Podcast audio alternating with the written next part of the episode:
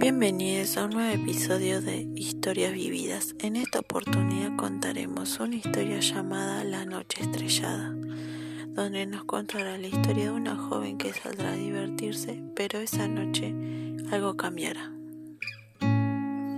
Empecemos con la historia Una Noche Estrellada.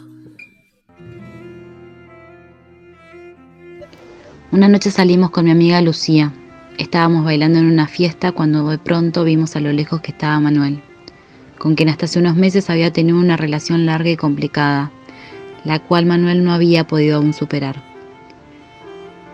En un momento vimos que se estaba acercando hacia nosotras y como lo imaginé comenzó a perseguirme por todo el lugar. Quería hablar conmigo, solo que esta vez yo no quise acceder, ya que me lo pedía de una forma muy violenta. En unos segundos lo perdimos de vista pero como ya el clima había cambiado me quise ir. Ya no tenía ganas de estar ahí. Una vez más, como tantas otras, Manuel me había arruinado la noche. Ambas vivíamos por la misma zona, así que nos fuimos juntas. En la esquina de la casa de Lucía nos separamos. No me quedaba mucho tramo. En ese momento, después de que Lucía se fue, empecé a escuchar pasos atrás mío. Al principio no tuve miedo, Después sí. Cuando me di vuelta lo vi a Manuel. Comencé a caminar más rápido y luego a correr. Tenía mucho miedo, su cara estaba con una mirada desorbitante como nunca antes lo había visto. Solo recuerdo que me tapó la boca y me empezó a golpear con mucha fuerza. Hay un lapso que no sé lo que pasó, pero cuando desperté estaba llena de sangre. Había gente alrededor mío gritando, y recuerdo el ruido de las sirenas de una ambulancia.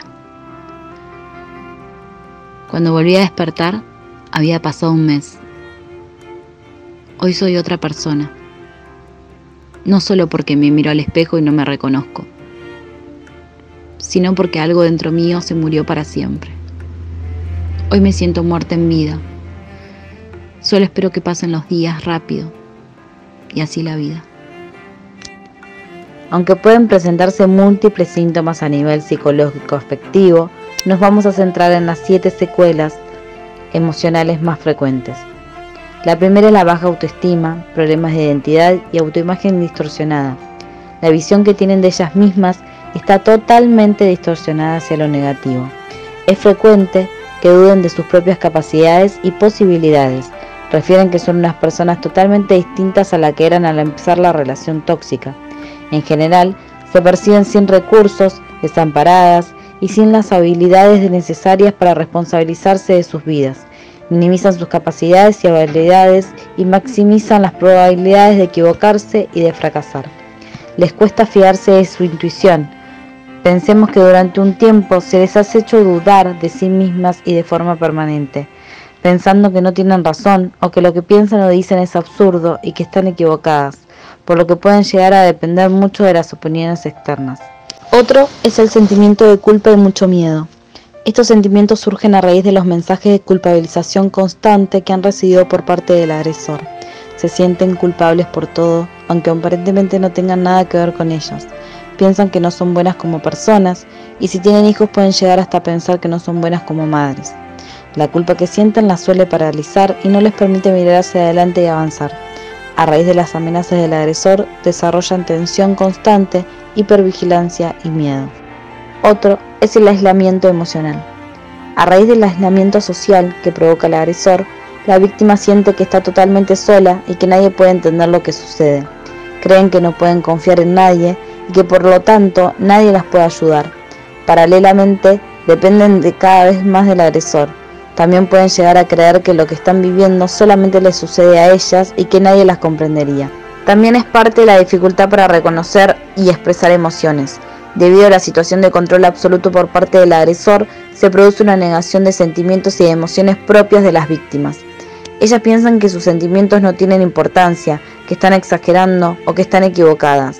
De esta manera, suelen optar por esconder sus emociones.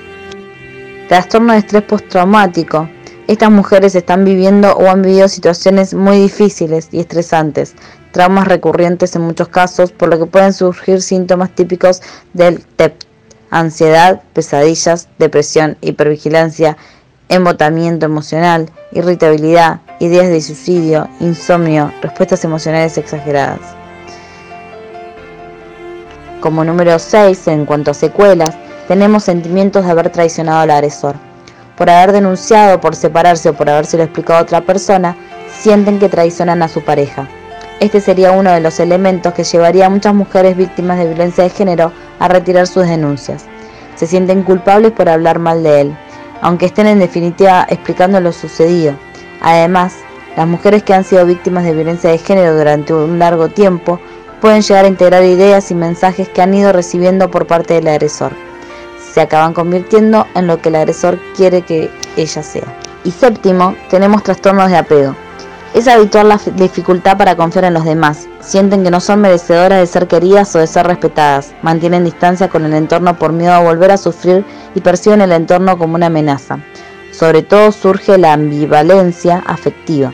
No se pueden dar el lujo de entregarse de forma totalmente genuina y abierta a las personas que le muestran afecto, ya que en el pasado lo hicieron y las consecuencias fueron nefastas.